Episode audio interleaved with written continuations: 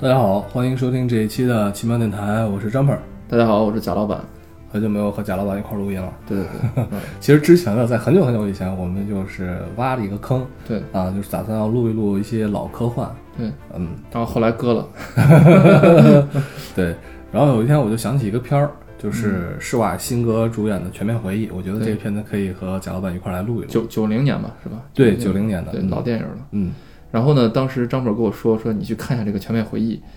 我说是谁什么片子？他大概给我形容一下情节，啊，绝对然没后看过。对，然后给我说了一下这个演员，我说我应该看过呀，对啊，怎么对这个片子一点都没有印 象呢？然后最后我在呃这个爱奇艺上搜到这电影之后，打开一看，我说我操，这不就是《宇宙威龙》吗？哦对对对，那段时间就是这个片子，就是就是被翻译成《宇宙威龙》，嗯而这个片子这个译名儿，嗯我感觉就是好像是从香港那儿有可能翻过来的，有嗯可能因为他们那边特别爱起什么威龙、铁甲威龙、对，天啊下有宇机宙械战警嘛，对对对，宇宙威龙，就对那一阵儿，在我小很小很小很小的时候，当时还是这个录像带时代和最开始的嗯嗯嗯 VCD 的时代，然后当时所什么威龙、什么威龙这种电影特别多，没错没错，而且都是直接拿到这个香港的这个译名儿就直接过来可以，因为它是翻录的嘛，是是啊盗版的嘛，是。是对，所以你说《宇宙威龙》，我肯定有 印象；你说《全面回忆》，我一点印象都没有。你不说这，个，我都想不起来还有宇宙威宇宙威龙这个名字了。嗯对对对。然后这个片子其实是，是我我个人觉得是对我，呃，从小这个观影的这个记忆留下的这个印象，算是非常非常深的一个电影。对我当时这个片子也是属于，嗯，那段时间应该是九十年代看的这片子，录像带、录像这个 VCD 的时代看的。当时对施瓦辛格是特别的热爱，嗯，这个片子呢也是早期施瓦辛格的片子里面我相当喜欢的一部。对对。然后在就在那个年代，施瓦辛格应该应该算是如日中天吧，应该对算是对这对90个年代绝对炙是手可热。绝对是，嗯、然后然后用它，就是因为这个长得又人高马大，是啊，然后又是肌肉男的这个形象，同时又有他这种标志性的演技，那就是没有演 技，然后这个含笑，对，就是不管什么就是呵呵呵这样的这种，啊他不需要嗯不需要不需要演演技啊肌肉一亮，那什么都搞定。啊对对对对对。当时就喜欢看他亮肌肉。而且当时他也是一个动作明星嘛，是的，是但是你现在回回想起来，就是回看的时候，你觉得当时在香港五指还没有全面进入到好莱坞之前，嗯嗯美国人拍这个动作片实在是。这个动作场 景实在是让人不敢恭维， 但是小的时候看的特别带嗯，劲，对啊对啊，真带劲，拳真拳的到肉也挺爽的。 对，然后感觉一个肌肉壮汉，人挡杀人，佛挡杀佛，对一路对大杀四方。这电 影，对对对对，这个片子其实主要设定呢，就是设定在这个未来社会，嗯，呃，就是人类已经可以殖民或者说移民到其他的星球上去了，是的比如说火星啊、土星啊这些星球。然后这个片子里边描述的是施瓦辛格，他一出来场景是他在地球这个社会，嗯，就那个时候，地球的这个社会，呃，从它的片中反映出的风貌和社会结构来说，应该是我觉得还是一个比较富足的社会。对，是的嗯啊，而且就是这个工业化文明已经算是比较很高高了。对，你可以看到它里边的这个建筑物啊，全完全都是那种，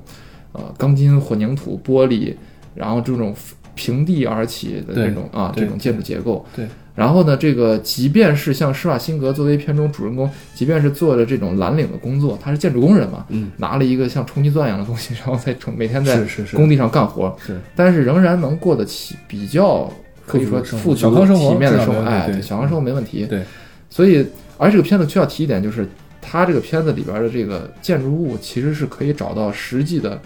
就是它就是在实景拍的，嗯，嗯不是自己搭的，是好像是在墨西哥吗？还是在哪块儿哦，是吗？找到的这种就是当时所流行的这种建筑的这种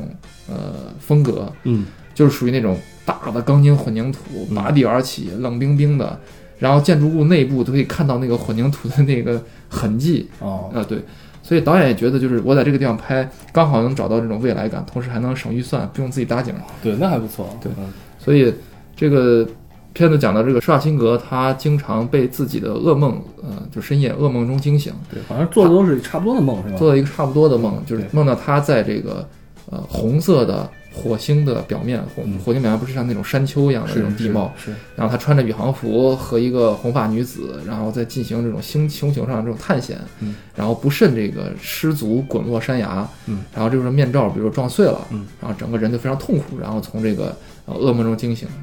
噩梦中惊醒之后呢，施瓦辛格也施瓦辛格媳妇儿是莎朗斯通，没错。 然后就是这个青春年少、对啊对啊光芒四射的莎朗、对啊莎朗斯通对啊。然后查尔斯安慰他说是啊，你是不是又做噩梦啦？ 对吧？是不是做同一个梦呀？梦里边是不是没有我呀？ 对对对。然后安慰安慰你啊，然后这个，你想这个作为一个建筑工地上搬砖的一个蓝领， 对，生活非常的优渥。看早上起来吃的都是那种，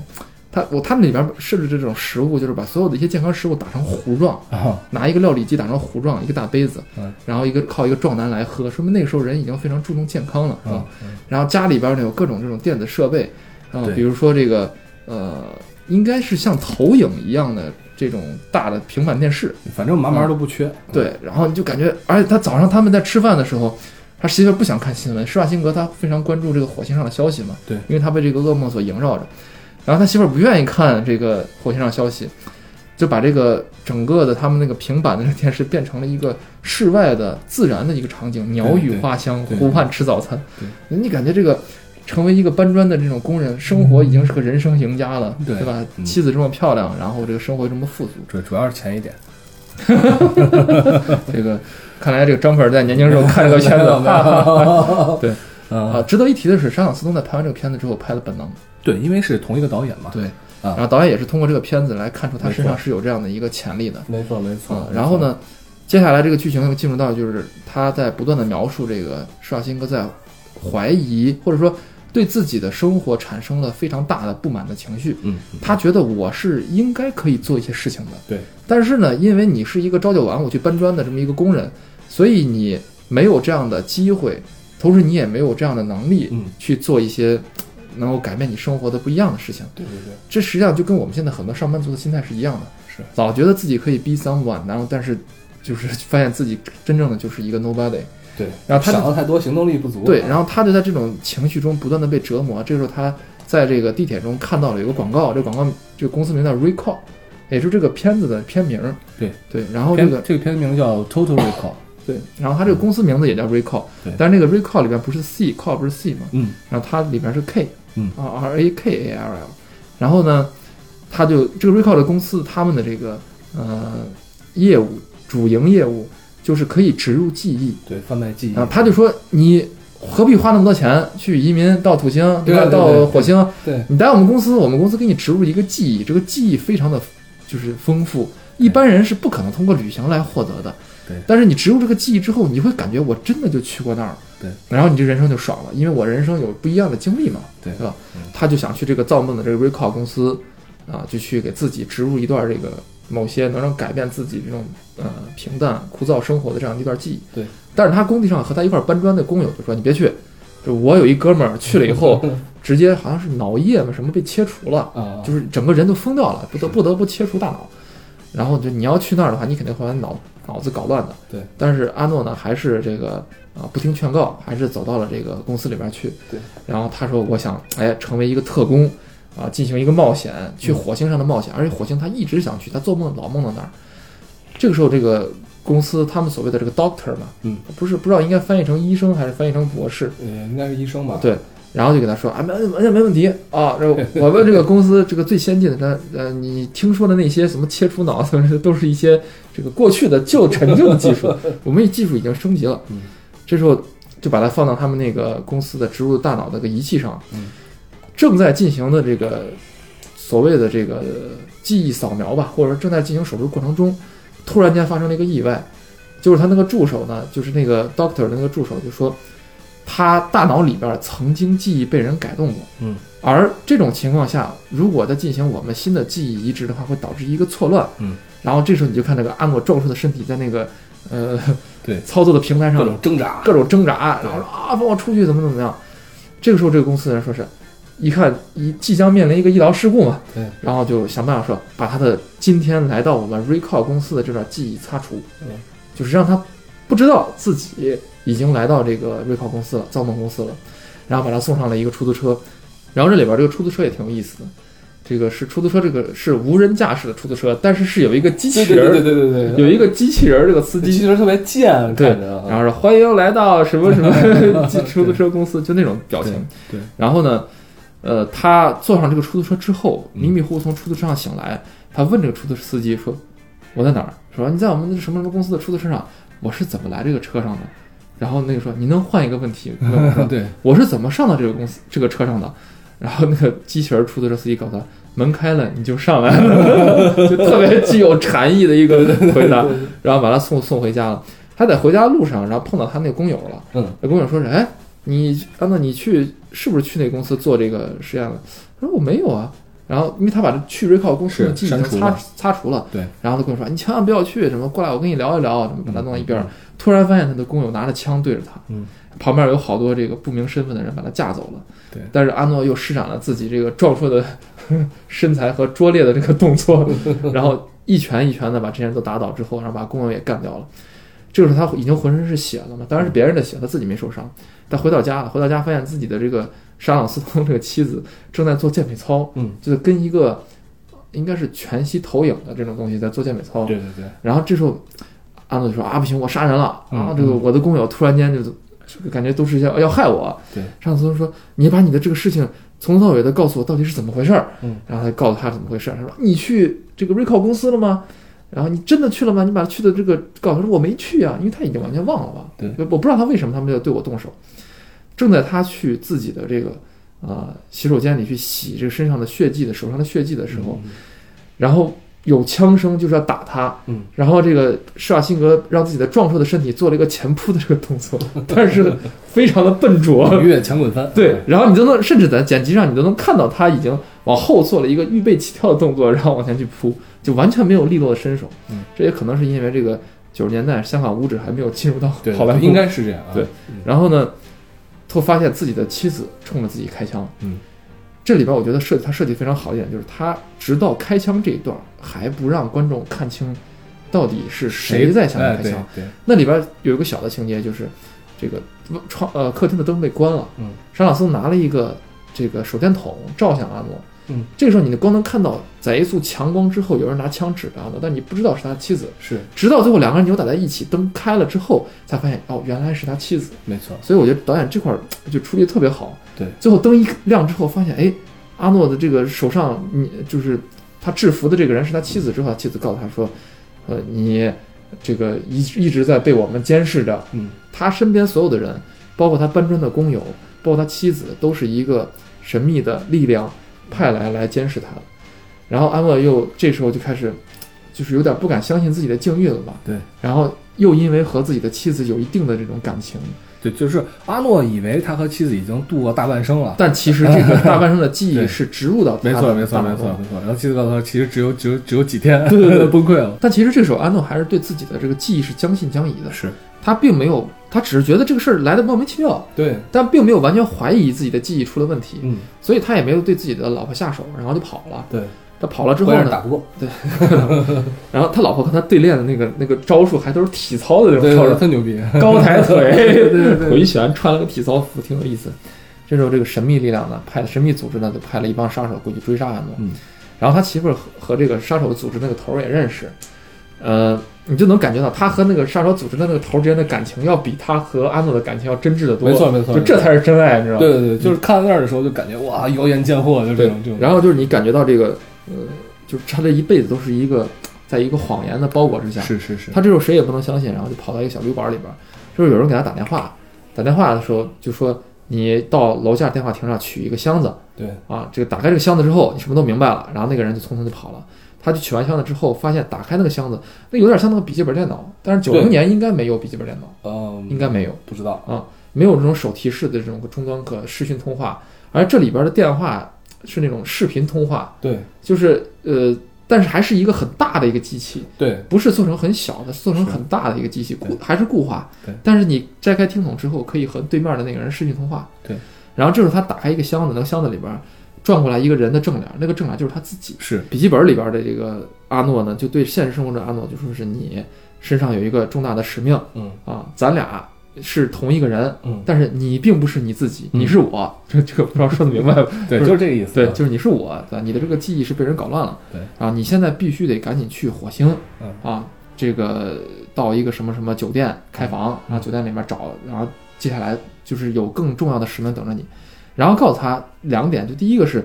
呃，你拿那个毛巾把自己的头罩住，嗯，就能够遮 挡这个对方对你的追踪。我开始觉得挺挺滑稽的，就他像一个阿拉伯人一样，拿个毛巾把自己的头罩住。但是那么高科技一个东西，拿毛巾把头罩住就可可以可了。。能这个毛巾也是个高科技毛巾，我觉得 我不知道是毛嗯巾对，，反正可以这样解释吧。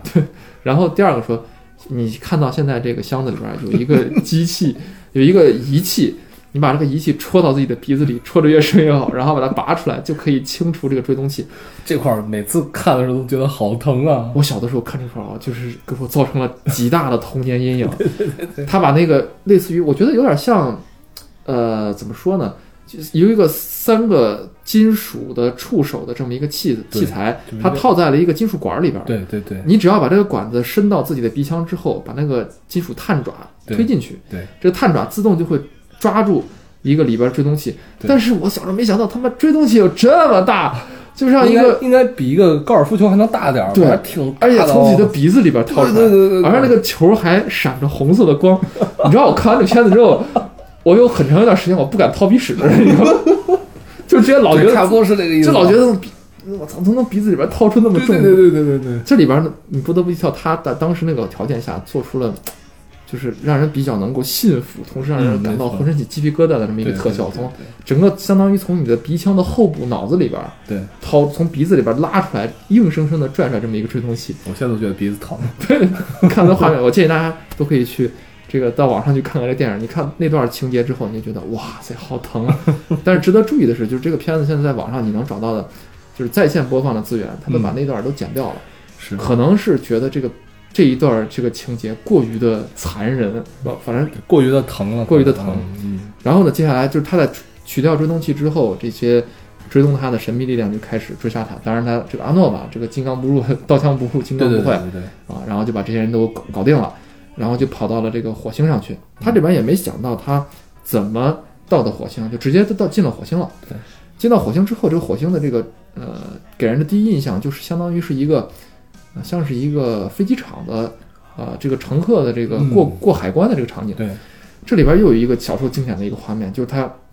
这时候有一个胖胖的一个女的，嗯，长得又非常壮，又很胖，然后那个脸上的这个肥肉呢就已经能够垂下来了。对，然后走路的时候，就是他那个表情很诡异，你知道吗？是是笑也很不自然。是，过了这个安检的时候，旁边那些人说是女士，请你到一边，然后你要再过一遍那安检。嗯这时候那女的就开始，就是浑身开始不自然的表情开始抽搐，你知对道吗？对对，然后就开始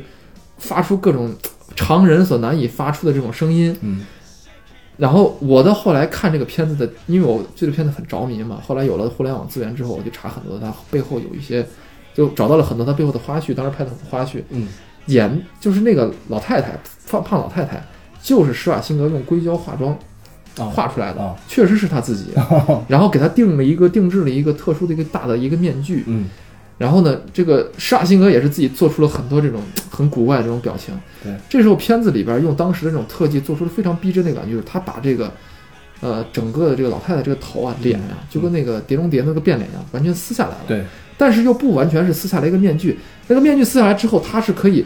破碎的这种像积木一样打对开，对对对对，同时呢又可以像积木一样的合起来。是，合起来之后，就跟那个《西游记》里边那个孙悟空看到自己的那个手上的头一样的那种对画面，头上的那个头手上的头还能说话，嗯，然后扔给了这个士兵，就是安检中，然后把它截下来的士兵，是，然后变成了个炸弹对爆炸了。我小时候对这个印象特别深，就发现那个头可以从脸上取下来，对然后又能组装成一个炸弹头，对，就是小时候以觉得这这一幕对自己的这个想象力对是一个突破，虽然说你现在要去理性的想一想，有什么必要弄成这个样子呢？对对对。啊，但是当时看起来觉得还是挺牛逼的。因为当时你完全不知道这种好莱坞大片能把特技做成那个程度。是，九零年，你想我们在看看什么？我们觉得那时候特技了不起，就是《少林西游寺记》 《西游四西游记》那种对啊，就是顶多就是什么掉掉一掉什么钢钢丝丝啊对这对种。对对抠个像儿这种，对啊，嗯你完全没有想到他能做到这么逼真。没错，然后呢，接下来他是阿诺就开始在火星上进行各种探险，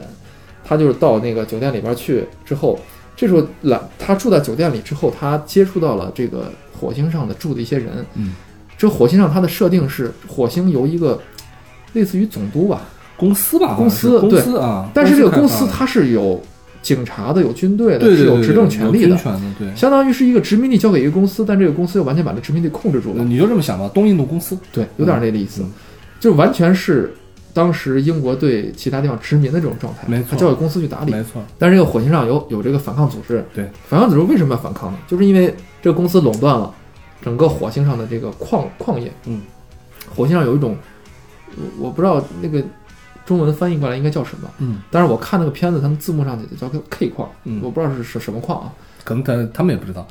反正就是一种矿 对，呃，这个矿是这个相当于啊是一种稀缺资源，是所以它相当于是控制了这个火星上的经济的命脉。对，但是这个火星，你呃，从片子里面也可以看到，就是它是没有空气的，人全部住在把山掏空了之后，对然后被玻璃罩子罩住的这么一个环境之内，对对对，所以就像太空站一样，像太空站一样嗯，所以往哪个区供应多少氧气，嗯这实际上是一个决定性的资源。没错，然后这个由寡头统治时间越来越长之后呢，这个火星上就产生了非常大的贫富差距。对，富人就住在那个有氧气多的，然后对同时还有酒店、有娱乐，这种环境很好，环境很好的地方。嗯，嗯穷人就住在那种不是特别好的区域。对，这不是特别好的区域，通风也差，对，而且这个还会被寡头这个公司拿这个氧气作为要挟是的来控制他们。是的，是的。长期缺氧状态下，人就会变异。我不知道为什么会人就变这异，这个它这个变异的设定是因为缺氧还是因为辐射别的呀？不知道。啊，不知道是什么反正总之可能这是也是因为暴露在那个矿之下，个对对对，然有后可能产生了一些变异。对就是这些穷人好多都是变异人，对，啊形成好多变异人，有各种，比如眼睛凸出来呀，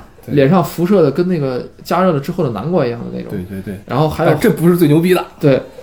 最牛逼的来张本来说下最来牛来逼来，是你来你来你你来来你来来你来来来来，最牛逼的就是贾老板当时一直念念不忘的 长了三个乳房的一个妓女， 哎，没有啊，我对这个完全没有印象。我操！看来在你的右何拆 桥在你的右小心目中，三个乳房都对你造成很大的视觉冲击力。对对啊，然后就是它那个贫民区设计有点像是那种，就是所谓的某些国外的那种贫民窟，对，街边有站街的妓女，是，然后有一些这个黑的酒吧，酒吧里边互相之间又很乱，对然后各种派系，然后街街头经常爆发这种枪战，是然后这个出租车司机都已经见怪不怪，说是啊这在我们这儿很常见，很淡定的开着出租车就走了。对，嗯，然后这里边引入到一个人物，就是出租车司机，咱们一会儿是讲到嗯。啊，他们这个施瓦辛格在这个火星上转了一圈之后，他发现这个火星上有一些人是认识他的，但他已经完全不认识那些人了。对，实际上说明是他自己越来越确定自己的记忆曾经被篡改过，是的，因为他按照自己的固有记忆，他是从来没有来过火星的。嗯嗯嗯但是呢，火星上这些人又这些人又认识他，嗯，所以他对自己产生了一定的怀疑。嗯，他回到酒店之后，这时候有一个像长得挺胖的一个像科学家一样的人过来，这个时候这剧情又产生了翻转。对，这科学家说：“哎，你好，我是这个 Recall 公司的这个老总，对所呃，这个算是科学家吧，嗯首席科学家。我过来的目的就是要告诉你，你现在从你从地球上逃离之后的记忆，全部都是在梦中。”对，你现在仍然就你的真身仍然躺在我们 Recall 公司的这个机器上机器上，对，只不过因为你个人非常抗拒接受这个事实，所以你产生了精神错乱。他们之所以让我派我进入到你的梦中来，对就是为了告诉你，你要接受这是一个梦的现实，然后你就能醒过来，对，不然的话你就会永远被困在自己的梦境中。对，特别有道理，这特有道理啊！啊，而且因为前面他确实对自己这个到底是真的还是假的，这段记忆是若即若离，是将信将疑的。是这个时候他媳妇儿也进来了，就上了对斯通里了，媳妇儿进来就非常无辜，说啊，亲爱的 dog，他名名字要叫 dog，呃道格拉斯好像是啊，呃，对，亲爱的，你你，呃，你要听他的话，对吧？我他们把我派进来，就是为了 劝你对对对接受这个事实，跟我走吧。对，你只要吃下这一丸药，有点那个就是黑客帝国黑客那帝个国里没边错那个，没你错是吃这个蓝药还是吃这个黄黄药丸？只要你吃这个药，你就能回到现实中。然后这时这时候，这个阿诺就傻了，就不知道该怎么办了。嗯嗯最后他看到了一个小的细节，就因为他他要把那个道给打死，道说没事儿，你打死我没关系，对对对 你，打死我，我顶多就是从这个真实社会中的这个躺椅上、这个座椅上醒来嘛醒来，对对，没关系。阿诺突然看到一点，就是这个人在流流汗，因为你想，这如果这人完全一点都不紧张，而且是个虚拟的这个状态走到你的梦中的，他是不会流汗的。对，他流汗了啊，砰一枪把人就干掉了。对，我觉得这点设计的还是挺牛 逼的。就是这块儿，我觉得我要是阿诺的话，我肯定会在第一时间开枪的，因为你说没关系，我就算没有看到你流汗，那就没有关系嘛，把你打死，然后你再来一趟嘛。就是所以说这个，我觉得这一番儿其实是就导演或者编剧刻意用来迷惑观众，是让你更加怀疑自己，对但是在怀疑的那一瞬间，有主角主视角看到这人脸上滴了一针汗，对你觉得主角还是牛逼，牛逼！而且而且当时当时这个施瓦辛格经常会用那种那种就是眼神，就特别一下眼神变得特别犀利的那对对种，对好像就是我已经洞穿了你的阴谋这种感觉。而那个就是你那个眼神，就经常会用在各种烂俗的桥段，比如说配的音就是当当，就是这种音对对对对对乐，对然后配上一个凌厉的眼神，就是对突然他洞悉了真相， 对知道对吗 对对，在那个什么里面也有，在那个就是这种眼神，施瓦辛格用过好多次。对，呃，印象还比较深的就是九四年拍的那个《真实谎言》，对对《对。真实谎言》里面对对也也是这样啊。 所以说，也从另外一个侧面证明，他确实演技不行，我觉得有进步，就可以，以这称为壮汉瞪，就就是一个壮汉突然瞪一下眼 睛，这就是他演技的一个极限，瞪壮汉瞪。然后呢，对这个时候，这个追杀他那些神秘的组织，神秘组织的设设立是一个那个杀手的头儿是一个这个秃顶的一个男的，对，我觉得长得挺像那个美国队长里边的那个红骷髅的那个长相，哦，就有那吧个那个颧骨有点高嘛，面部那表情，哦，对，对，然后就只就是也一路杀来追杀他，对，然后他这个上朗斯通演他媳妇儿，然后也和他进行一番打斗之后，又追他到电梯里边，对这时候他和他自己在这个火星上的某个俱乐部脱衣舞俱乐部认识了一个女的，嗯那个女的就是他梦中的那个红发女子，是是是，和他一块儿跑了，然后最后把那个呃沙朗斯通他的假媳妇儿也干倒了， 也就是干你掉就觉了。得这太不会选了，是吧？对对对对，当时我就是在我幼小的心灵中，我觉得沙朗斯通你是有病吧？ 你媳妇抱儿着抱着沙朗斯通不要啊！当时还不知道谁是沙朗斯通的小孩儿对，当时不懂是就是那当个时觉得对，你媳妇儿那么漂亮，你竟然跟长得一个那么一般的一个女的，贾老完板全的开智比较早，我就看不明白这一就点。完全没有任何魅力，但是你嗯当时你觉得一个金发大妞长得真是非常好，我不知道，我身材看不特别明白，我当时还 小，还小啊，啊对九 零后啊，你当时一岁时候看的那对哎对对，呀嗯少废话，赶紧来。然后就他们就一路跑，然后把他这个媳妇儿也干掉了，嗯，然后也还不断的受到这个谢顶男的这个这个追杀，对。然后这个谢顶的那个杀手组织的那个人就一直想置他于死地，但是一直受到自己的老板，就他们大 boss 的呃这个限制，嗯就是你不能够杀死他，要一定要活捉。嗯，也就是因为这样，所以他导致他投鼠忌器，他有的时候不敢把他怎么样，对就真正想把他活捉，把他制服了。但是你想，这个阿诺又是那么很壮硕的那一个肌一个肌肉男，一个壮汉，嗯，所以就是让他手下这个损兵折将，嗯，最后他们一直阿、呃这个女的带着阿诺一直跑到这个呃当地的反抗组织的这个老老巢里边，嗯，反抗组织是在地下的这个矿洞里边儿，非常深像迷宫一样的矿洞的深处，嗯，他和当时带着他逛贫民窟的那个出租车司机，对一块儿跑到了这个反抗组织的老巢里边儿去，然后见到了反抗组织的头儿，反抗组织的头头目是个男的，一个小伙儿，我当时想着小伙儿好像看着也不是很牛逼嘛，是啊，是嗯然啊后小伙把安乐带到这个房间里，说是我们老大想见你。哎，嗯发现老大另有其人对。这时候那人开始脱衣服，这玩意儿太牛逼了我，当时想哎太牛逼哦你他了。妈脱衣服干啥？你想干嘛？对，然后他就脱衣服一看，在反抗组织的那个小伙头领的小伙的肚子上长了一个，就像那个忍者神龟一样。忍者我知道忍者神龟里边有一个那个叫什么 Longer， Longer，对，啊，忍者神龟老那个里边的大反派是个 Longer，就长在肚子里边像脑子一样的一个怪大物。肉球，对，但是在这里边，在真的在真人的肚子上长，我不知道他怎么化妆的，嗯，他可能是用了一些什么人偶呀、或者什么之类对，的，可能是，但是可那能种定格拍摄一类的，但是那种特效化妆就就极其真，但是的，是就的，让你感到这个人肚子上长了一滩烂肉，在烂肉里边伸出来的一个怪物，那个怪物还能说话，还有一个像婴儿一样那个小手，手，对，小手，然后你让人感觉到那个婴儿手是极可怕的一个东西。是是是是是，就布满了血管那种，啊然后这这个东西，这个你姑且称它为人吧，先知，先知智者，啊智者啊先就知这种啊，啊，这个烂肉先知呢，然后我可以这么称呼，对吧？这个烂肉先知用通灵的这种神乎神道的这种办法，然后告诉了阿诺啊说，这个在火星上有这个火星在人类到来之前有火星的先人，嗯他们留下来的一个遗迹，嗯，这个遗迹是火星人的宝藏，就是在火星的地心深处，火星不能叫地心，火星深处啊，然后有一个什么类似于这种，呃，我感我感觉就类似于像干冰一样的这种物质反正就是就是什么仪器可以造氧气呗，啊，嗯只你只需要到这个火星人的这个遗迹中去启动这个装置，这个装置呢，它是这种烧烧的非常炙热的这种，应该叫什么金属棒或者之类的，，嗯它可以深到地心深处，融化了这样的矿物质之后，这个矿物质会释放出大量的氧气，对，然后这样的话，火星上就有氧气了，人民生活安居乐业了。其实你可以看到，这里边划分阶层就是按照氧气掌管的多少来划分的。没错。没错你释放了火星先人的遗迹之后，释放大量氧气，相当于什么？打破阶级，对，均打破贫垄富，断，对，均贫富，啊，用老祖宗留给我们的 遗产，然后打破垄断，就是这实际上有一个有点这种政治的隐喻在里边。对，总之，最后这阿诺就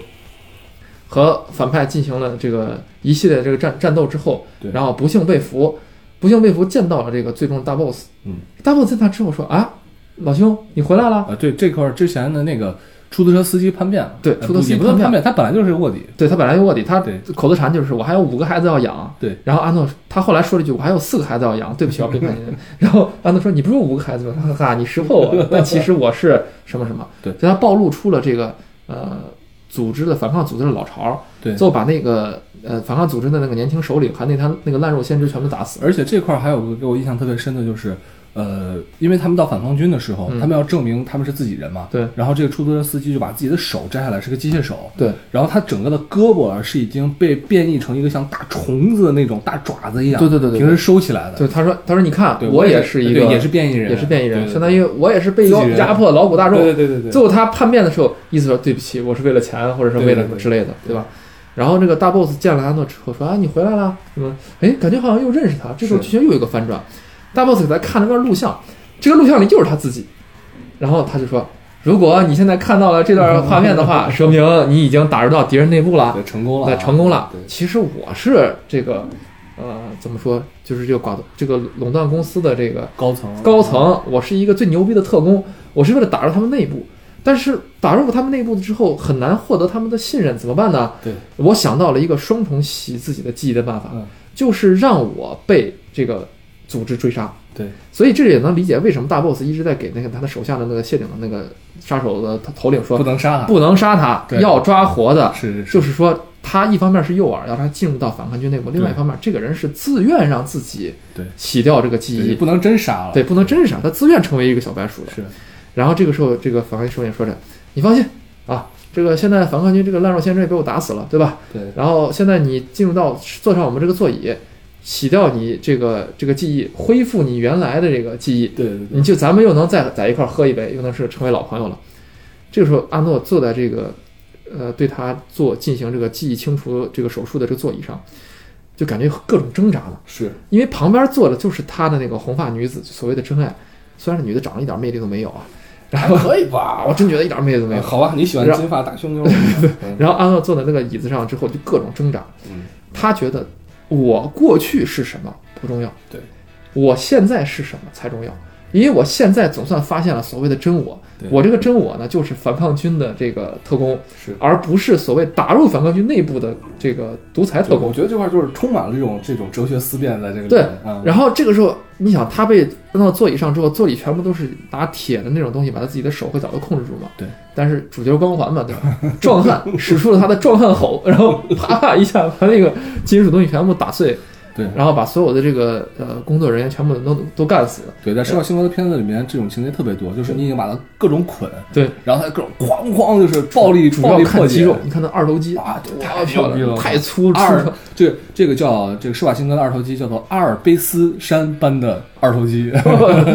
然二后头肌啪把这些东西全部都挣脱之后，然后救掉了自己的媳妇儿，呃救掉了自己的真爱，然后把那些工作人员全部都杀死，然后逃出升天，嗯然后逐一步一步的把那些追杀他的那些特工也完全都干死了。对，干死之后，最后到了这个火星人的遗迹上，然后最后这个大 boss 过来了，大 boss 感觉手下也没多少人，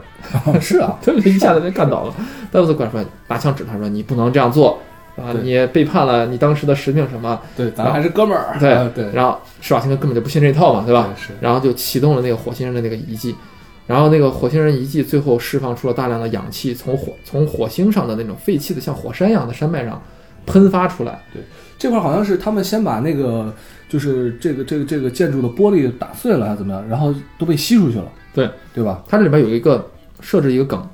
就是火星它呃当时的这个建筑是建立在这种所谓的凿空了的这个山上的，嗯嗯嗯，在山顶之上是一个大型的一个玻璃的一个穹窿，对一个一个天花板。嗯，但是所有在这个穹窿里边的人不敢开枪，嗯，不敢朝那个穹窿开枪，因为开枪会打破这个玻璃，导致外边负压嘛，把人全部抽出去，你到外面没有氧气，人就嗯对眼球爆掉死掉对。它这里边这个镜头不管用什么特效吧，特做得特别真，对眼整个这个眼球像那被吸出来一样的完全爆炸，对就就这个场景特别的血腥，是特别恐怖，是个童年阴影。我觉得看完之后，那个我记不太清了，最后那个 boss 就是那个嗯坏人老大，他死了，他他是不是就那样爆就爆掉爆眼死？球死了，因爆为掉死的他最后和阿诺呃这个在争执的过程中，然后枪把那个穹窿打破了嘛，然后两个人被吸走了。嗯，我当时就不明白，我说你的科技都能够到火星上去飞行了，为什么不弄个防弹呢？ 然后那个玻璃一枪一打，就感觉特别薄，对就一下子碎掉了。对对，然后这里边最后就是相当于就是阿诺抱得美人归，对然后打破了这个呃寡头统垄垄断组织啊、嗯然后这个火星迎来了新的黎明，嗯形成了自己的大气层，因为它有云了嘛，最后天上有云了嘛。对，这里边也觉得不太合适。你想它，如果它是氧气喷发出来的话，嗯没有大气层，它氧气会散失的，嗯。就散掉的。你应该有大形成大气层，应该需要什么？实际上火星是有大气层的，嗯，但是火星上的大气层大概就是呃，这个它的气压很低，对，它气压的大概是地球的百分之一，所以人人在里面是会暴躁，这没问题。对，呃，然后氧气喷出来，我觉得问题是，它怎么可能在那么短的时间内，因为它已经濒死了。对，它怎么可能在那么短的时间内，一个星球的大气这么大的容积，怎么可能一下就填满？只能说这这个火星先辈的科技够牛逼。对对对对对对对对对，然后这个片子我觉得最精彩，最最精彩，大家一定要坚持看到最后。最精彩的时候，那个女的给他说了一句说：“啊，这一切都像梦一样。嗯，”然后这个啊施瓦辛格突然对他女的说：“我现在有个很可怕的想法，如果这一切都是梦，该怎么办呢？”嗯然后那女的说是：“那你就在梦里边亲我吧。嗯，”就是两个人在新的火星大气层之下，在太阳光照耀之下，在夕阳的余晖之中，两个人亲吻，结束了。对，就会突然觉得，我操，这弯药是个梦啊。这万一要是一个阿诺施瓦辛格躺在真的在地球上那个对造梦公司 Recall 对公司的那个梦对，这一切都是假的，嗯那不他妈就白瞎了？就看这么多，投入这么多情绪，这些就难道都是就是一种庄周小梦画蝴蝶，对吧？那也挺好，装那装那这样装的这样的，你的那个大胸妹就回来了，也好点。就这个片子，我觉得看完还是给人这种不断的剧情上的这种翻转。嗯你随着主人公，你在不断的和主人公一块儿疑惑，这到底是真的还是梦境嗯啊？包括最后再再给你那么一下儿。嗯，虽然是一个很浪漫的处理方法，但是会让看完这个片子的人有那么一个最后抖，浑身那么机灵一下。对，就你觉得我操，这不会真的是假的吧？啊，又又怀疑到什么是真实，什么是这个虚构。是而这个片子探讨了一些比较，比如说，呃，深刻的一些话题，就是对什么才是你自己的自我意识？没错。你的自我意识是取决于你的记忆嗯，带给你的嗯。如果是这样的话，这里边就是原著这个菲利普·迪克，他改编自一个就是科幻大神嘛，我们在那个《银翼杀手》里边也聊过。没错。菲利普·迪克的一本小说，就如果你的记忆是被篡改的嗯，那什么是现在的你自己没错。啊？那如果你的记忆你这是完全是被塑造的话，你现在你自己完全是一个虚幻的东西。嗯 Sweet dreams are made of these. Who am I to disagree? I travel the world and the seven seas. Everybody's looking for something. Some of them want to use you. Some of them want to get used by you. Some of them want to abuse you. Some of them want to be abused. 所以说，如果把旧的记忆删除了，然后把新的记忆植入进来了，嗯那现在产生的所谓的你的这个新的自我意识，是不是就是对过去的自己的一个背叛？嗯而这里边还挺有好玩的一个意象，就是他经常有那种阿诺自己和自己的这种对话。对，但是呢，他对话的时候，在呃那个手提箱里边，就类似于像笔记本电脑的屏幕里边的那个阿诺是西装革履的，对，看的就是成功人士嗯。然后在镜头这边的阿诺就是一个蓝领，是穿个夹克，有的时候还拿毛巾裹个头什么对的。对对，所以这有一种就是自己和自己的这种啊、呃对视的这种感觉。可能他觉得真的手提箱的这种中的这种西装革履的成功人士者自己才是真正自己，因为他自己潜意识里边一直觉得我能够做一些什么事情，嗯嗯我能够成为呃 the one 或者是某些人。对，这个我觉得我们每个人都有这样的，可能某一瞬间吧，就使是命感白日梦，嗯或者说意淫，对对吧？我们就经常会有这种感觉，尤其小的时候会觉得，我可能真的不是一个凡人，对我可能真的不是一个平凡的人。我不知道张本你有没有这种感觉？我小的时候真的是，偶尔会就是神游，就是嗯做白日梦，嗯，老觉得我身边儿这些人是不是都是假的呀？我会有啊，啊，是不是不是都是什么？比如说谁谁商量好的，包括父母什么都商量好的，过来给我造了一个什么局什么之类的。嗯其实我真正的身份是，啊，这种这个呃外星人，或者说对吧？就是取决于你小时候看什么片子嘛，对吧？我真的身份是一个什么武功高手、特异功能者，嗯，回去仔细问一问自己的爸妈，自己到底是不是富二代，是 不是隐藏的比较深？对对对对对。 其实那个当呃小的时候，自我意识开始觉醒的时候，嗯我会有这种感觉，就是自己会不会跟别人真的不一样？因为我的感觉是因为我只能感受到我的感 知，我只能看到我看到的，听到我听到的，对摸到我摸到的，对我没有办法感知其他的人。那其他人可能对如果说这个世界上，比如说多少多少多少多少人，很多很多人，嗯对吧？但是呢。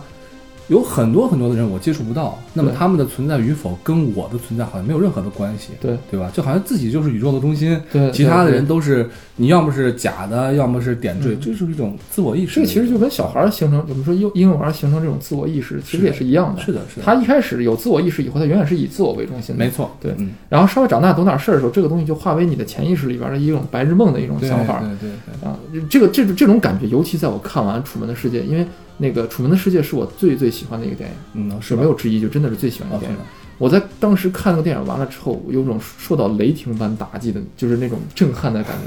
觉， 就是因为你小的时候有这种想法，对你当当你看到这个电影的时候，你就会觉得，我操，原来真的有人和我想的是一样的，嗯，嗯而且电影它的一个最大的核心功能就是重构现实嘛，就是重构这个真实世界了。它真的造出来那么一个世界的时候，你就会真的觉得，哇，这种感觉真是非常的震撼，很了不起。嗯感觉冥冥之中这个电影和你是有联系的。对，为啥喜欢《楚门世界》？就是最后他那个船不是戳破了那个边界的时候，嗯碰到边界啊，人要走出来的时候，那个金凯瑞神一般的演技，就那种悲喜交加，然后抚摸着那个边界像云一样的那个外外外表面的时候对，就我小的时候也会这种感觉。这种感觉就在我看《宇宙威龙》就是《全面回忆》这个电影的时候，嗯嗯嗯我有那么一瞬间觉得，哎，是不是我的 记忆啊？ 对吧？嗯会的，会这样真想的，真是会这样会这样想，嗯呃，从另外一个方面来讲，就这个电影，我们在后面，呃，在长大以后，自己偶然间翻回来重新去看的时候，又有另外一种感触。对，因为你就是一个朝九晚五上下班的这么一个人，嗯你就是社会上的一个 nobody，你就是随随便便普通的芸芸众生的一个大众，嗯，你的收入还没有那里边的那个蓝领的搬砖的施瓦辛格高呢，嗯对吧？嗯所以你就会觉得，哎呀，我是不是也能干成点什么事儿？嗯，但是也仅仅只局限于这种想法而已。幻想而已。我后来我就扪心自问，问我自己说，如果真的有这么一个服务，能让你自己，咱就不说记忆移植了啊，嗯，就是让你去做这么一个梦，嗯，我估计我自己可能都会去做这样的一个事情，因为因为你那种诱惑太强烈了，嗯，你总是觉得自己可能应该发生点什么事情，不一样的事情能改变你的一生，嗯同时你还不想冒险，嗯，这就是人就是屌丝心态了，对对，又想拯救世界，同时还又不想冒险，是有一个安全的这么一个边界。那这个时候，这种公司我觉得就是可以说在未来社会是应该能够应运而生的话，如果这个记忆移植技术和记忆改变的技术是成熟的话，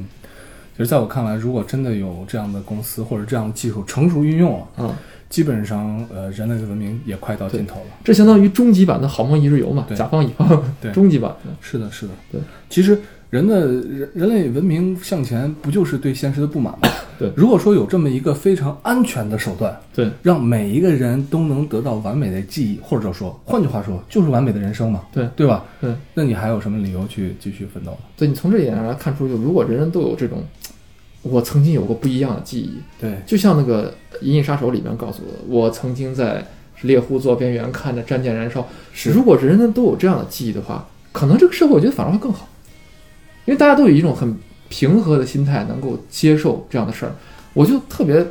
呃，同意有一个人说的一句话，就是他为什么经常带自己的孩子嗯到这个呃全世界各地，嗯尽可能的让他去看一些东西，嗯啊，让他见识一些奇观。他就说，这种东西，在他长大了以后，他会深深的烙印在他幼小的心灵里边。对，在他长大之后，如果不得不接受一个平庸的生活的话，这些东西将是他逃离平庸生活的一个救命的稻草。是就是你在真的成为一个芸芸众生、一个社会人的时候，你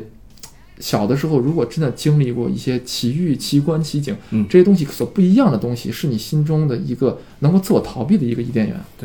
而且我刚才说到这个，如果这样技术实现了之后，对吧？它可能是人类文明走上尽头，但不意味着文明的终结。对甚至说是，如果到那样技术出现之后，人类文明可能会持续的时间会更长，因为人类文明进展，它有的时候它不是一个我们就要主观上我们文明要进步，它有的对不是的，它是不得不不得已而为之的一种行为。文明是嗯有偶然因素的，对对对，而且这种推动力，它是怎么说呢？它是一种强烈的、不断的反馈、不断的向前走这样的一个过程。你很难说是 OK，我们就不要发展了。比如说现在，嗯咱维持现在的这样一个文明水平，咱不要发展了，不要发展，然后维持一个好的人口数量，对吧？这样的话呢，你你仔细去想一想。文明造成的破坏可能会对维持在一个可控的范围之内，对那人类的文明可能会持续的时间更长，但是其实也就没有什么，我觉得其实也就没有什么进一步的这个对啊可能性，对，丧失对的啊可能丧失可能性了对，嗯，然后你就那时候，如果这个技术啊真的修改记忆能成功的话，你会看到街上芸芸众生走在路上都有一种自信的微笑，觉得我操！哎，你还别说，真的，我们经常看到那些国外的人，嗯年轻人，嗯，呃，他们都有一种非常自信、寻求自己自我价值的这种感觉，已经感觉为什么呢？是因为他们在年轻的时候，他们能去见识的、嗯能去尝试的、能去看的东西，是比我们国内很多的这个人要多的，对吧？我们大多数的人从小是没有离开过自己生存的城市的，嗯，对吧？那起码我们见识这个世界的时间比他们晚得多，嗯，所以我我总是我是可能也是一种他妈崇洋媚外的一种感觉吧，总是觉得国外人身上有一种自信感，嗯，这种自信感是，呃，无法通过你后天习得的，或者说无法通过你成年以后去、嗯去去去改变的，嗯，他们是在自己很小的时候就已经能够带来这种自信感的，我觉得可能也是一种个人经历塑造的自我是有关系的，我觉得这种自信跟自立是息息相关嗯息息的。相关的，对，在中国，尤其是现在的社会，孩子的成长过程中被保护的、被束缚的太多了。嗯对，就是这样的保护，一方面是对你身体上的保护，嗯啊，对你的这种呃这个生存上的一种保护；嗯另外一方面呢，实际上是对你精神上的一种束缚，嗯因为你就它其孩实子消灭了你那种就我想成为某些人的这种可能性，对，这是一苗头方面。对，还有一个重要就是，他把这种决定权，嗯你对你生活中的这种决策权都、嗯都拿走了。就是很多人你会发现，他长大之后他不会做决定，对，他所有的这东西他不愿意去做做做决定，他也不对会去做决定，他也害怕自己做的决定可能会导致的后果。你说是不是因为这个原因，所以现在人的这种所谓网瘾少年呀、嗯什么这嗯种嗯是很泛很普遍的现象？为什么？对就是因为嗯大家觉得可能在游戏中寻找自我嗯是一种更就是怎么说，你付出和你的回报是及时反馈的，嗯马上能沉浸进去，能逃离现实的。所以这这就实际上是对自己的个人的这种自主权和掌控力弱的一种表现嘛嗯。我觉得这是也是一种通病吧。我操，这怎么感觉这个电影成了个育儿电影？可以的，可 以的。可以啊。其实这电影本身大家不要想那么深奥，这片子本身我觉得就是动作，然后有点血浆 B 级片儿对，黄暴。这个导演拍的好多东西都特别黄暴，对，什么星河星河青河战队，对青河战队特别的对，这个也是小时候看、暴力，，然后也也挺挺裸露的，是吧？对那自然的裸露，自然裸 露对对对对对对对。青河战队，我觉得回头也可以录一我期啊，们改天也可以录一期嗯，对，那个片子也挺好不的。错嗯还有这导演拍过这个《机械战警》嘛，对，然就后是叫刚才啊铁是铁甲威龙，铁甲卫龙，对，没你错说卫龙想一下，对对对，啊改天我们也可以录一下。对，就这个导演拍的这片子都是那种，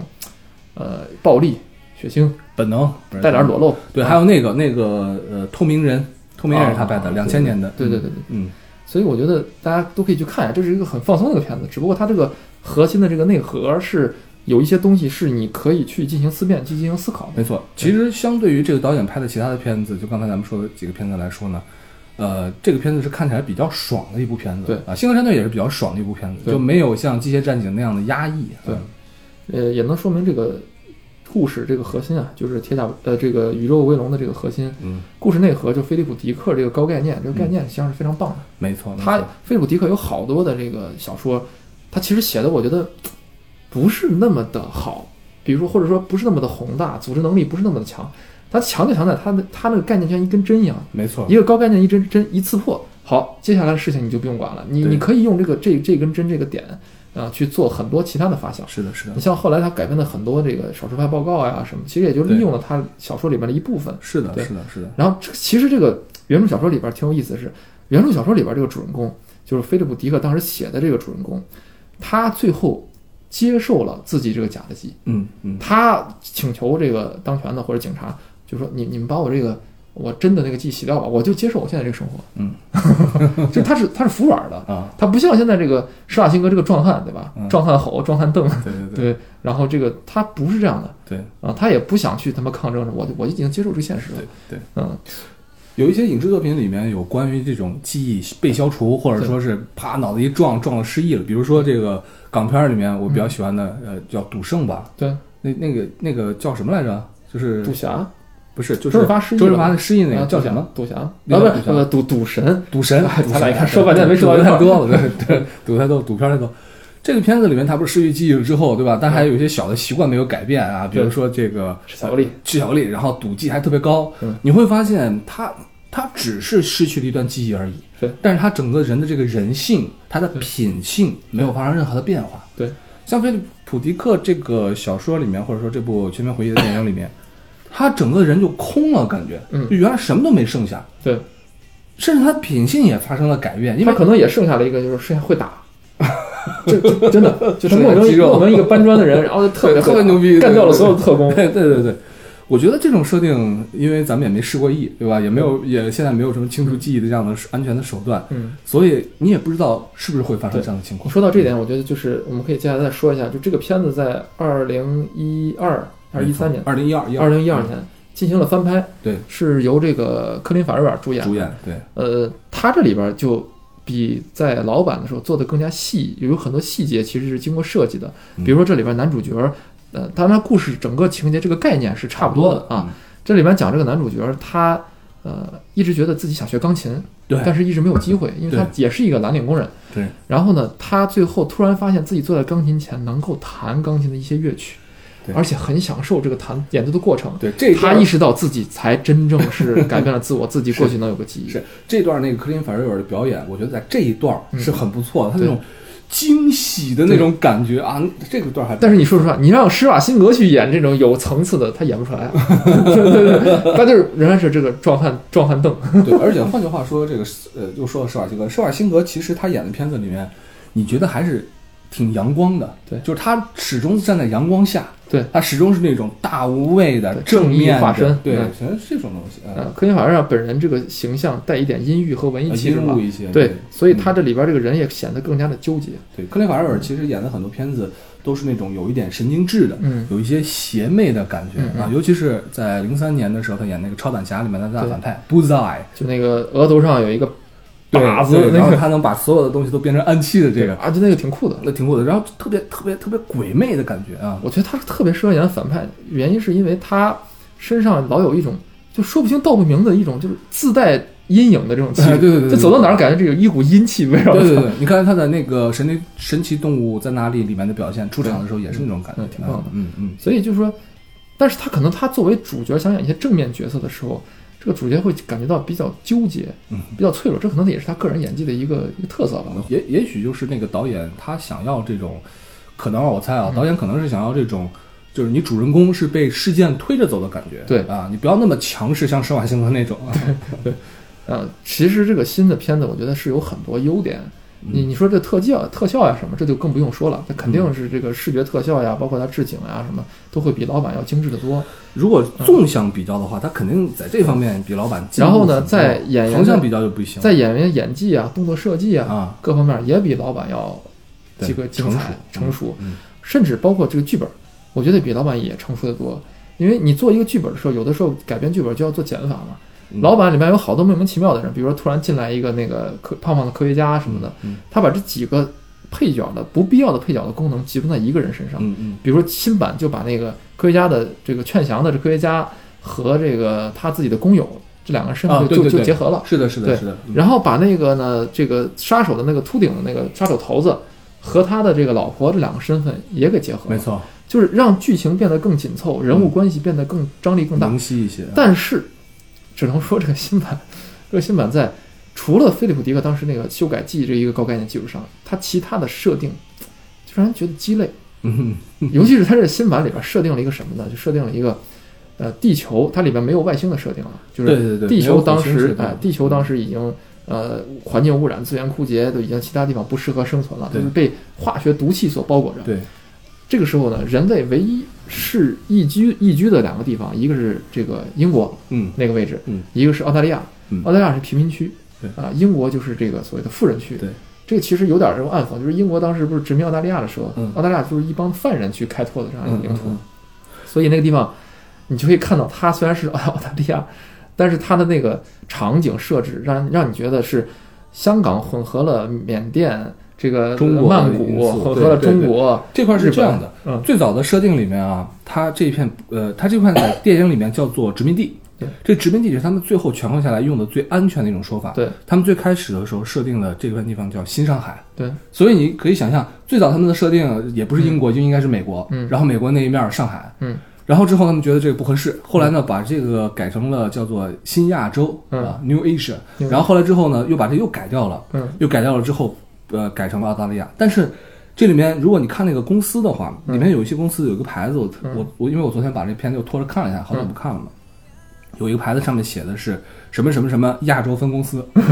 这样写的啊、哦所以里面好多的设定还可能还是保持初初始的这种设定，包括对里面的大量的中国元素中文中文主要我看到的是对什吧？么中国的这种烤妓鸭女然后有它烤鸭，有呃烧鸭，它里面烧烧鸭鸭，烧鸭对哦对什么什么公司，还有什么什么甜品，没错没就错是呃没错，反正是那种香港的那种霓虹广告的那种，对对对，它整个风格设计也特特别像那种就是那种霓虹美学加上那种赛博朋克，对那它其实它整整个这设定我们可以称为，比如说所谓的反乌托邦或者敌托邦嘛，对对啊，这个菲利普迪克他也是赛博朋克的一个就是启发者啊启对开发者启发者吧，对这么说先先驱嗯。但是你看，像老版的九零年的《全面回忆》，这种赛博朋克的感觉就要弱一些。它那里边设计的这个呃火星就是一片红土对啊，在火星里边大家生活在一个投鼠忌器的玻璃罩子底下，对对对，啊，我觉得它整个对于世界观的这种设定，呃，有一定特色，但是没有那么精细。对对，但是新版你包括它逃亡的过程啊什么，反映出了很多的这种呃生活的状态、社会对的对形态对，啊，包括外观是城市外观是什么样子。嗯这里边它有一个核心设定，就是这个从呃英国那个富人区到澳大利亚这个殖民地。穷人区之间，他们的交通 是把整个地球打穿打穿，对叫天梯。是，然后从那边做一个东西向下走，从这边是再做一个东西能向上，呜呜呜就从地底下冒出来了。对对对对我觉得这个设定，你当然觉得它是它是挺有意思的、嗯啊，但是总是显得没有那么有必要。对，因为这个设定和火星的设定是不同的。火星的设定，因为它大气的问题，对，它这种问题就是对情节有着一个直接的推动作用。嗯然后新版的这里面的这种穿地的这样一个一个隧道设计，对情节其实没有什么推动作用嗯，，而啊而且你就而觉得且说不通。它从它从这个中间你挖透地心呀、对啊那需要多么大的这个工程量？啊你有那个工程量，你自己造点那个大型的运输机什么之类的不行吗？ 他就非要弄成一个，他觉得就是只能通，只有通过这样，富人区和穷人区两个阶层之间才能连接。对，就跟那个北京折叠是有点像，嗯，有一点吧，对啊，就俩通过这样一个核心的一个东西器材嗯啊、或者一个科技进行连接对，最后他们呃怎么说反抗，嗯或者说这个抵抗暴政的一个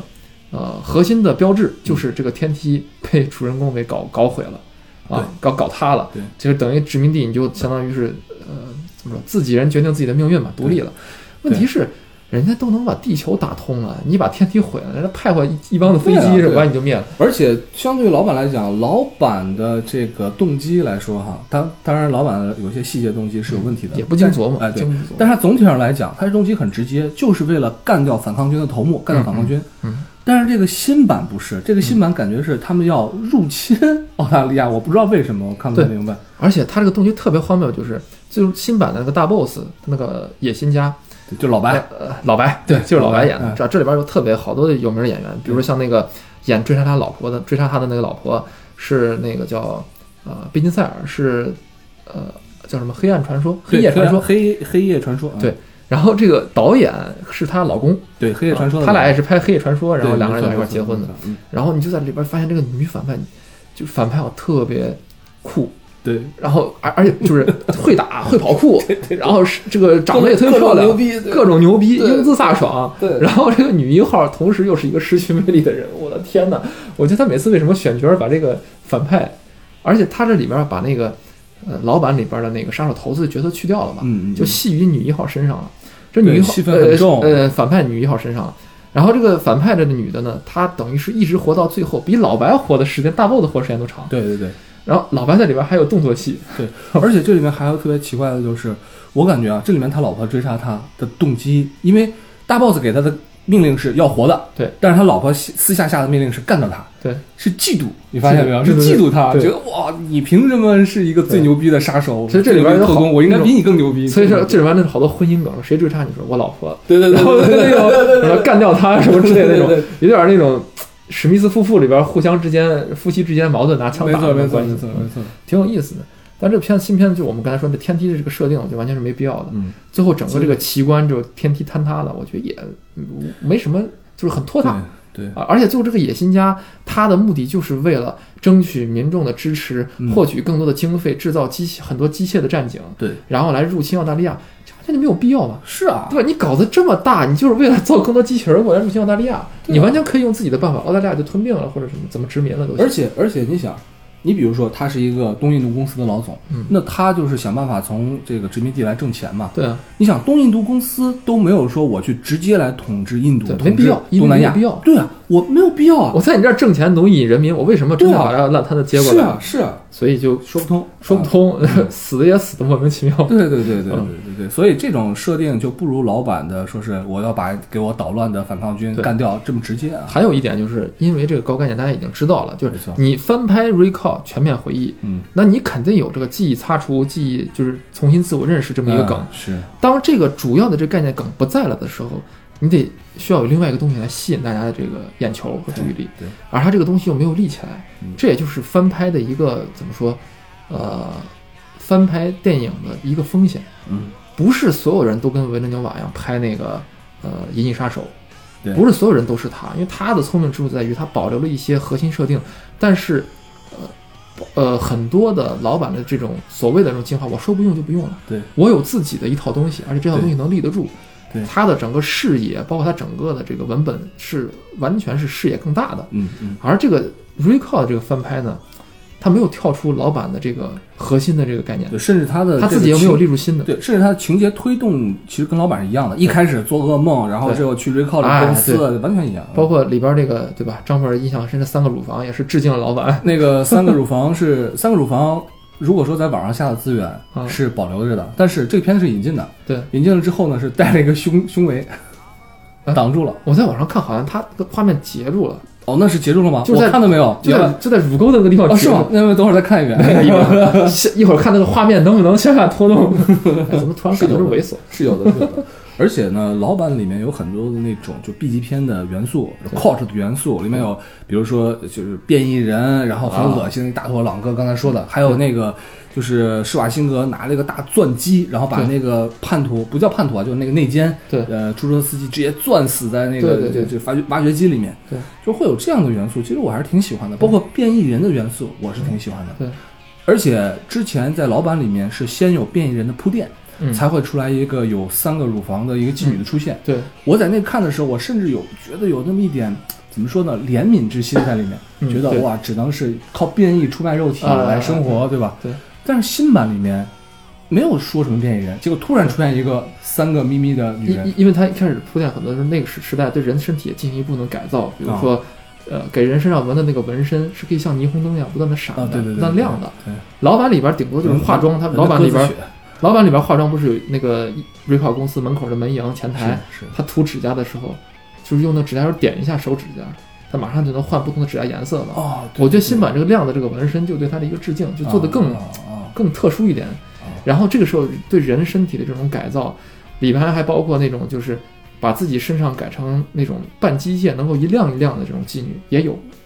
呃，那是机器人吧？有有一个瞬间，应该头，但是头是一个女的那个女性的人类的一个头，对哦，有一个瞬间可以闪过的，所以它这里边就是还是有一些小小的致敬的东西，包嗯括这个男主角儿他自己化妆要到这个，老板是要到火星嘛，嗯，新版是要到这个富人区到英国嘛，对对对，他要过那个安检。过安检的时候，同样有一个胖胖的一个女对的，红头发，穿了一个大的衣服，宽大的衣服。这时候你就觉得，我操，她又化妆成这个女的 ，结果不其是实，不是，结是果后面化妆成了个亚洲人。 对对对，后面有个老头儿这个这种小的这种细节，看上去还是蛮有意思的。但是我总觉得你呃，就是你主动的对人体的改造嗯和老板的这种的，因为受辐射也好，还是受氧气不足也好，变异的这种东西，说服力差一些。哎，力度差很多了，就是。嗯所以说，嗯，翻盘有风险。对，对你毕竟人是有这种先入为主的思想的。是的，是的，你在看的时候，你就会觉得它像是一个在新的科技水平之下，一对就像一个剧情、一个场景、一个场景去翻拍老板对，对这个有时候就让人感到索然无味了。所以现在有一些路数是这样的，包括刚才咱们提到的《银翼杀手》，嗯，它其实不是真正意义上的翻拍，它对更像一种续集。续集，而且它里面只利用了他所想利用的一些概念。是的，是的，是的。然后之前还有一个老的一个科幻，我觉得回头咱们可以聊聊，就是《特警判官》，对，史泰龙演的那嗯对版。然后在前些年的时候呢，也是你说翻拍也好，说续拍也好，也嗯是拍了一个续集。哦，是吗？我的都没印象。没印象是吧？但老版的神龙拍的那个《铁甲威龙》，我特别有印象。铁甲威龙咋成铁甲威嗯特龙警？判官铁警判官啊特警判官，特警判官，对对对，不是铁甲威龙，铁甲威龙是机械战警哦，街战警，啊，特警判官就是那个，就是一个是一个电影吗不是啊，啊，那个人被炸炸伤，然后改改造成半机器半人了嘛，大哥那那那个个枪从腿上出来不的是那个是机械战警哦我说的特警判官是就是也是未来世界，然后世界末日了，嗯然后他们那个就是就是集权嘛，嗯集这个抓集这个司法权，这个呃司法权和审判权于一身，不叫不叫司法权，哦，就那个。哦，是那个就是他可以，他可以先就抓人的同时直接审判，哦，那个对啊，这段剪掉了。是那个对，那个回头可以聊一聊。对，我们回头也可以聊聊，就是这像这种老的这种科幻片儿，为什么我们经常呃重新推荐给大家去看一看？因为嗯这里边很多呃过去的人是如何幻想未来的生活的对，对而我们作为二三十年之后的现在的人回看起来，这里边有多少的科技嗯是能够已经实现了的？嗯有多少科技是我们还未实现的？对，而过去那些人幻想的未来科技的样子，现在到底和过去相似度是多少？嗯，比如说这个九零年版的这个《宇宙威龙》里边，嗯，它就是可视电话嘛，对吧？对我们现在这个手机比它当时可视电话已经牛逼多了已经牛逼多了，小的很多对，包括笔记本电脑啊也是不用那么大一个箱子，直接放在膝盖上就很小巧的一个没东西错。没错，包括这个这里边已经算半实现了的吧？这个无人驾驶的汽车，嗯，已经现在不需要一个机器人在前面给开了，对自己就可以开了，人工智能了，对啊。但是仍然有一些东西是还没有实现的，比如说殖民火星。对啊、你你现在据说现在这个呃这个叫什么特斯拉那公司的老板，嗯啊、埃隆马斯克，然嗯后他已经现在可以即将发射一个推力大到让人可以登陆火星和月球的这么一个火箭了。啊是吧？啊。然后他这回这个呃飞船里边嗯带的这个载重的东西是他自己的一辆私人的特斯拉汽车，那咱们可以拭目以待。所以有些东西是已经实现了，对，有些东西是还未实现的，对，你说这个未实现里面，我觉得有一个特别有特点的，就是简直是所有的科幻片儿里面的标配。嗯但是呢，现在离实现还有很远，就是全息投影这件事情。啊，它就基本上所有的，尤其是赛博朋克这个类型的科幻片里面，它都会有这种全息的霓虹灯的描述，对对对对吧？但是现在还还是远没有实现的对，嗯，可以 VR 嘛，啊。VR 嗯对，那是对另外一个概对念。你啊专门到时候买一个这个 VR 女友就可以体验一下，你用的怎么样？VR 女友真有，是有吗？真有，真有那个就是日本做的那个公司可以戴着 VR 眼镜玩。哦，是这样吗？对对对对，他但我没玩。他那个他那个程度已经到了那个《银翼杀手二零四九》里边那个我不知道，机械臂投影，呃，我我不知道，反正是戴 VR 眼镜玩的这种这种这种全沉浸式的，对沉浸式的，而且据说啊，嗯，据说还有就是它和那个什么可以配合，和一些就是哦，你懂的硅胶的东西哦可以为爱鼓掌。啊，就是和为爱鼓掌这种行为是可以配合的嘛？你知道呗？我不知道，但是我明白，哦明 白，我明懂了，白，懂了，懂懂了，了，懂懂懂了。好，我懂。们希望这个科技日新月异。我我这个这要放到节目里面 吗？